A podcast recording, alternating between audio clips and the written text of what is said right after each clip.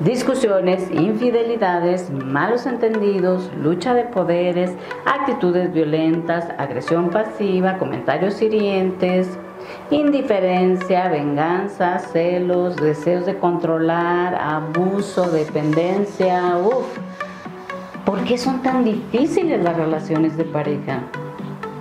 Lo que yo he descubierto es que hay seis razones principales por las que las parejas tienen problemas. ¿Te gustaría saber cuáles son? Acompáñame.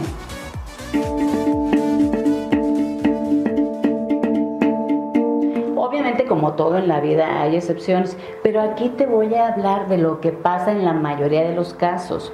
Así que en primer lugar, una de las dificultades más frecuentes que encuentran las parejas es la falta de actualización tanto de los miembros de la pareja como de la relación en sí.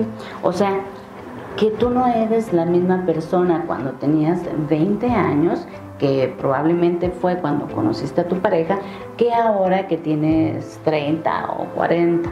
Me refiero a que aunque tengas el mismo carácter, tal vez ya no tienes los mismos gustos e intereses de ese entonces o has cambiado tu punto de vista con respecto a varios temas importantes de la vida. Por ejemplo, eh, vamos a suponer que antes ustedes dos soñaban con hacer un viaje largo de mochilazo por Europa pero ahora uno de los dos tiene otras aspiraciones y prefiere abrir un negocio y le va a ser imposible abandonar su empresa para hacer un viaje así. O tal vez al principio de su relación uno de los dos era el que siempre terminaba cediendo y ahora ya se cansó y se revela diciendo que no a muchas cosas. Entonces, lo que les funcionaba a ti y a tu pareja hace algunos años, ahora ya no. Por lo tanto, es necesario que se actualicen, tanto en lo personal como en su forma de relacionarse, porque acuérdate que las aguas estancadas se echan a perder.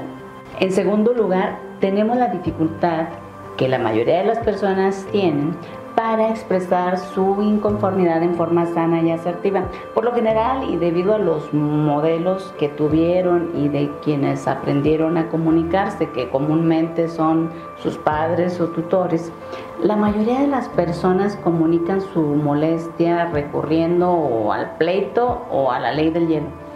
Y ninguna de estas técnicas funciona. Si quieres saber cómo comunicarte en forma sana con tu pareja, te sugiero que veas mi video en donde hablo de este tema en particular y te explico paso a paso y en forma detallada las técnicas de comunicación efectiva que te van a servir muchísimo. Te dejo el enlace en las tarjetas y en la descripción para que por lo pronto continúes conmigo en el tercer punto que consiste en el error de haber elegido a tu pareja ya sea consciente o inconscientemente por motivos que obedecen más a factores externos que a tus deseos más profundos. Por ejemplo, si te casaste o te fuiste a vivir con una persona porque ya te querías salir de la casa de tus padres o porque esa persona tiene dinero y tú querías una vida llena de lujos y comodidades o por soledad con la intención de llenar un vacío existencial, en fin, pueden ser muchos los motivos equivocados que te pueden llevar a elegir a alguien como pareja. Sin embargo, este tipo de relaciones casi siempre terminan teniendo muchísimo problemas y dificultades. En cuarto lugar tenemos el tipo de dinámica en la relación de pareja en la que uno de los dos actúa como una figura paterna o materna y el otro se comporta en forma infantil. Definitivamente la relación de pareja para que funcione tiene que ser pareja, de ahí viene el nombre. Así que si tú constantemente estás corrigiendo a tu pareja, diciéndole lo que debe hacer y cómo lo debe hacer, y si le resuelves todos los problemas, estás actuando como un padre o una madre. O al revés, si no puedes ir a ningún lado sin su compañía ni tomar una decisión personal sin su aprobación y esperas que tu pareja se haga cargo de ti en todos los aspectos o tienes cualquier otro tipo de comportamiento aniñado, entonces estás actuando como un hijo o una hija y esto va a terminar por desgastar tu relación, ya que tarde que temprano uno de los dos o los dos se van a cansar de esta forma de relacionarse desequilibrada. Además, a la larga, esto afecta también el deseo sexual, porque si lo piensas bien, ¿quién va a querer tener relaciones sexuales con alguien a quien ve como su hijo, como papá o mamá?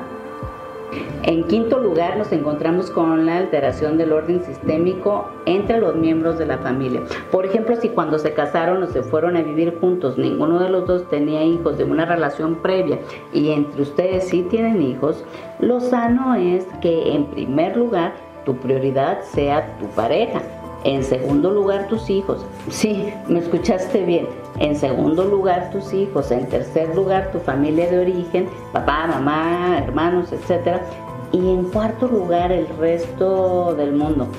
Ahora, te preguntarás por qué la prioridad la tiene tu pareja y no tus hijos.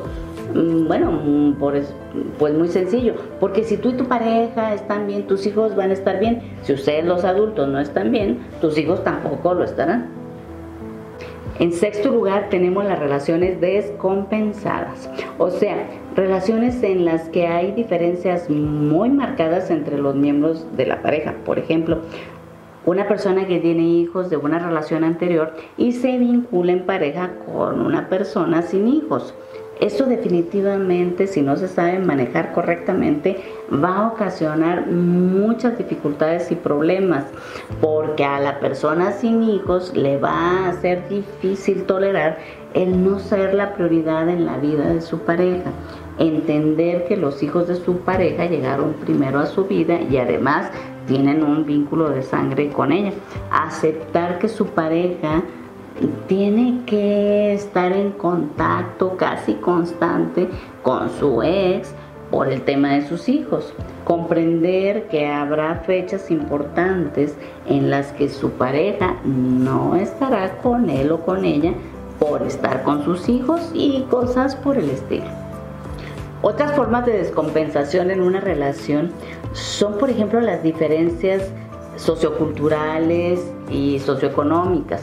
Por ejemplo, si el nivel cultural o económico de uno es muy superior al del otro, o si los gustos, intereses o metas de la vida no concuerdan en prácticamente nada, por más atracción física que exista en un principio, una vez que pase la etapa del enamoramiento que dura aproximadamente entre siete meses y dos años, va a ser muy difícil mantener el vínculo y la armonía porque se van a dar cuenta de que más allá del deseo sexual, que parece entonces probablemente disminuyó, no encuentran puntos de coincidencia en muchas áreas de su vida.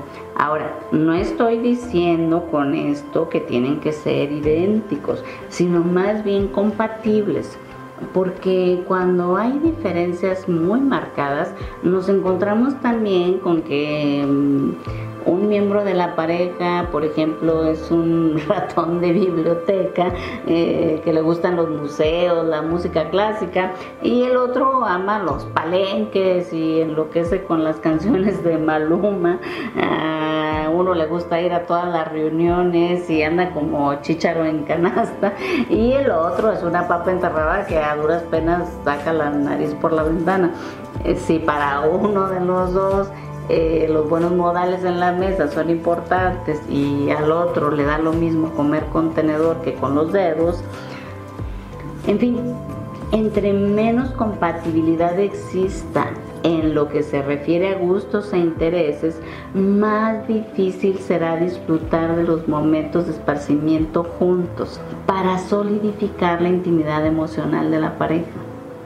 Así que mi querida amiga y amigo del desarrollo, te invito a que hagas una reflexión honesta sobre estos temas y si esta información llegó demasiado tarde a tu vida y ya te encuentras en una situación como las que mencioné anteriormente, no te preocupes porque si hay voluntad por parte de los dos de seguir juntos, es posible que puedan a través de la empatía, la comprensión y la buena voluntad de ambos hacer los ajustes necesarios para contrarrestar estas dificultades y puedan empezar a construir una relación sana sobre bases más sólidas de aquí en adelante.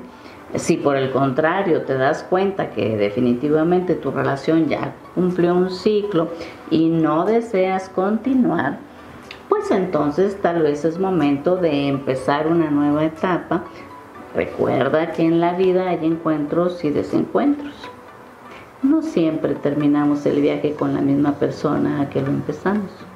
Pero eso no quiere decir que el viaje termina.